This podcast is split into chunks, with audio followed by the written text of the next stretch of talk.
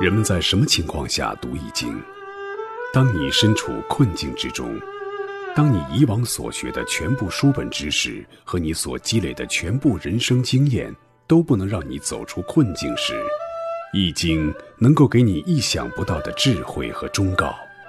欢迎您收听由北京周易研究会创办人徐坤教授主讲的《六十四卦与人生》。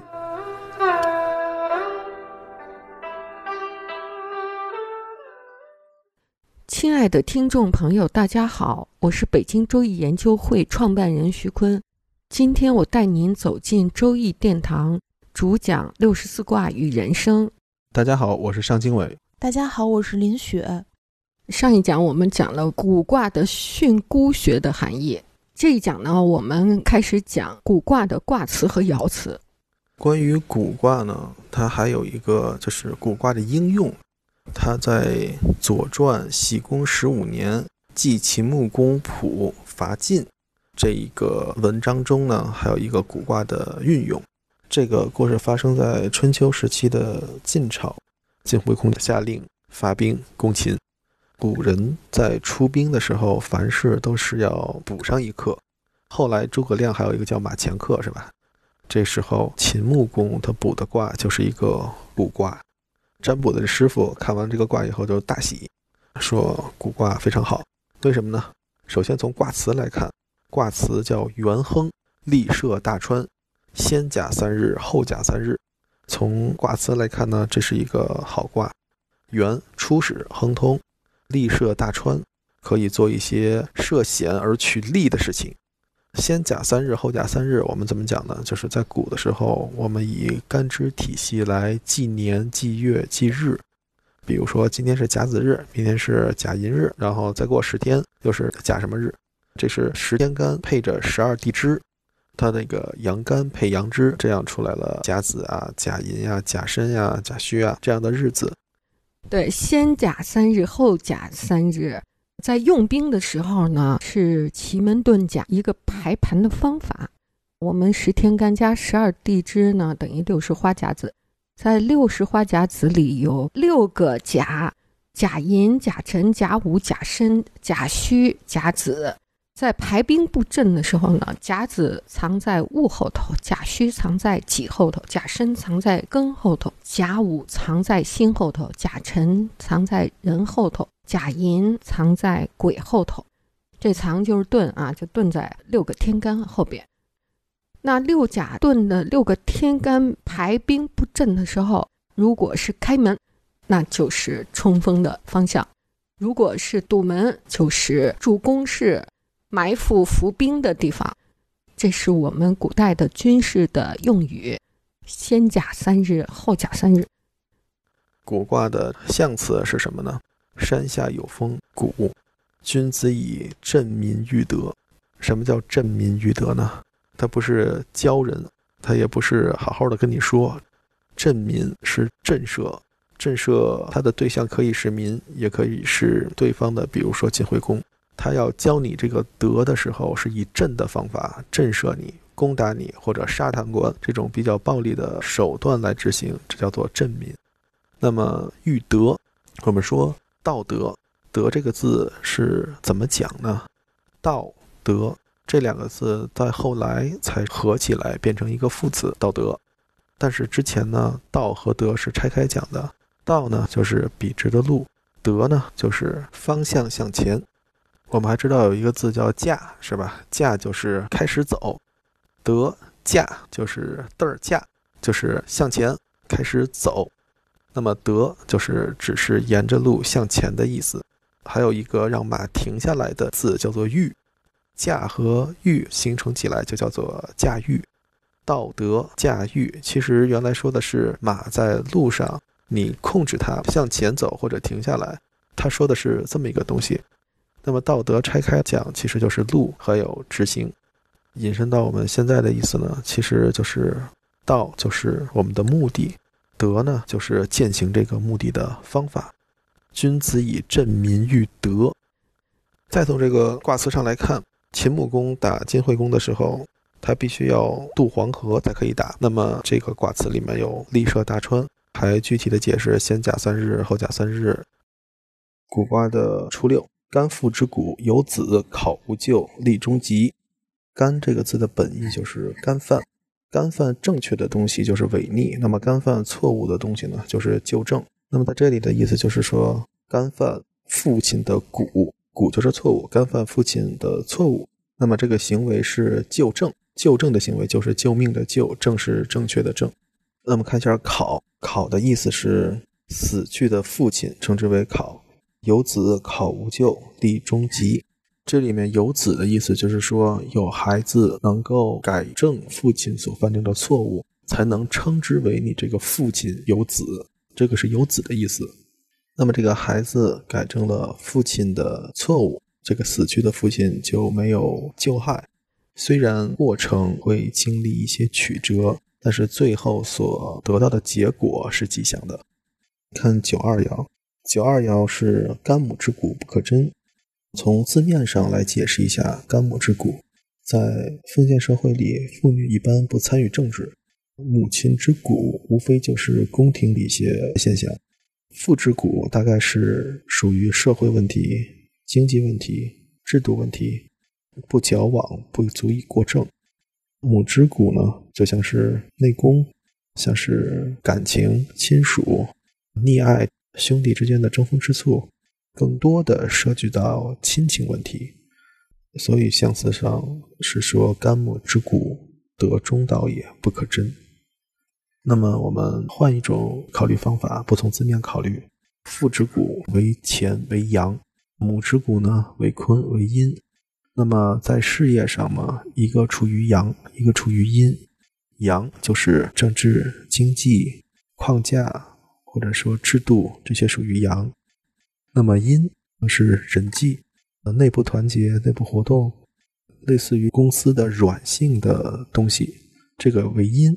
为母之骨，所以在处理父之骨的时候，我们要矫枉过正；处理母之骨的时候，这种人际啊，这种比较柔和的东西，我们要采取一个中庸之道，它没有一个对与错的分别，稳定人心。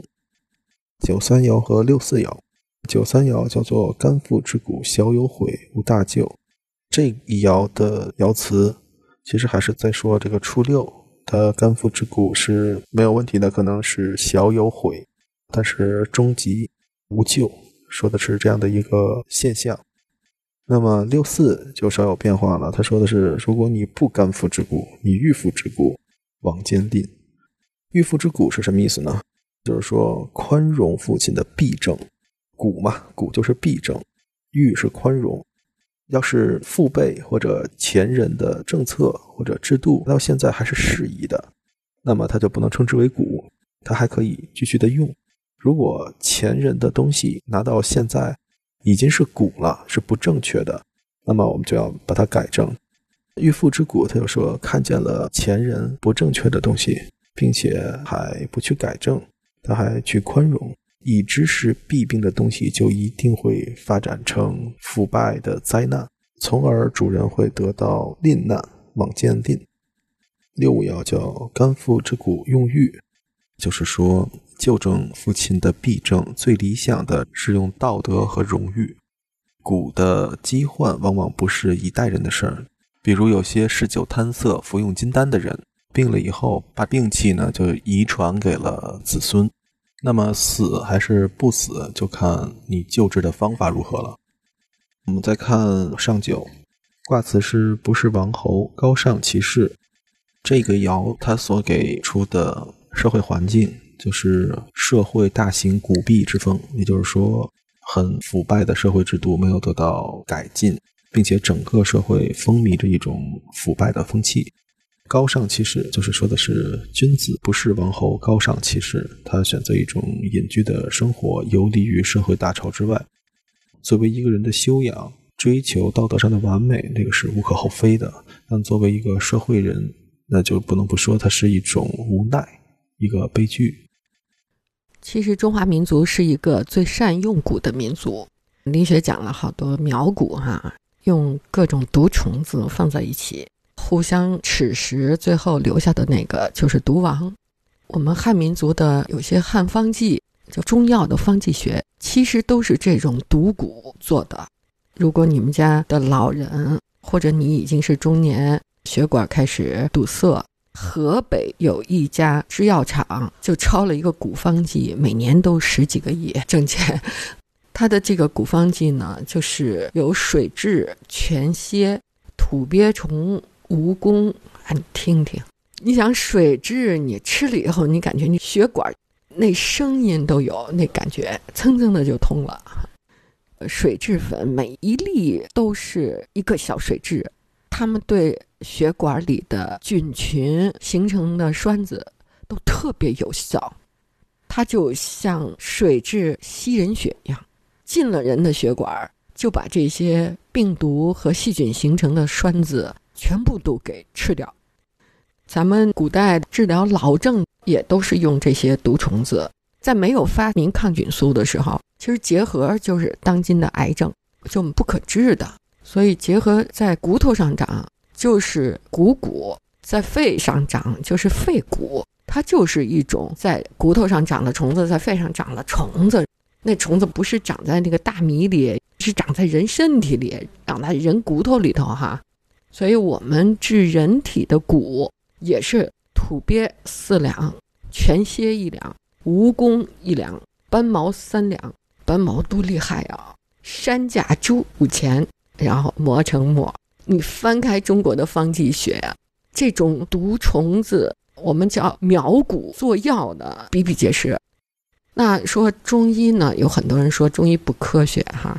我们在立论的时候就讲，有两幅世界画面。我们经常呢拿线性科学、简单的世界画面去评价中医科学与否。实际呢，中医呢是复杂性的世界画面，它是用仿生描摹的方式去治疗疾病的，所以它也有西医不能比拟的科学性。我们说这次新冠病毒，大家对病毒有认识了哈。那西医呢，实际是细胞水平的医学，它呢检查是细胞水平的，比如必须有细菌、细胞膜、细胞核、线粒体。核糖核酸、脱氧核糖核酸的一个完整的生命，啪扔到桌子上活七天呢。细菌一侵犯人体呢，人体的免疫系统就开始有相应的对抗反应，白细胞增多，还有细菌感染。检查是细胞水平的，治疗也是细胞水平的。我们的抗菌素，比如青霉素，还有各种各样的素，都是粘在那个细菌的细胞膜上，让细菌的细胞膜一溶，这细菌死掉了。所以我们的检验是细胞水平，治疗也是。哎，这次感染是病毒水平的。病毒是什么？它没有膜，它只有 DNA、RNA，叭粘住你的细胞，让你细胞按照病毒的基因去繁殖。这就是它为什么那么难治，那个疫苗那么难产生。它经常的变异，因为它自己没有膜、没有核、没有完整的生命，它就随时都可以根据外界环境来变异。那中医呢？治疗这种病毒感染是最有效的，因为你看我们刚才念的那些毒虫子、水蛭啊、土鳖啊、蜈蚣啊，它们身上发出这种神经毒，正常的人体细胞不怕，可是带病的病毒细胞是很害怕的，因为它不是完整的生命体，它是依附在正常的细胞上，按照它的基因繁殖的，所以这些神经毒素一杀就死。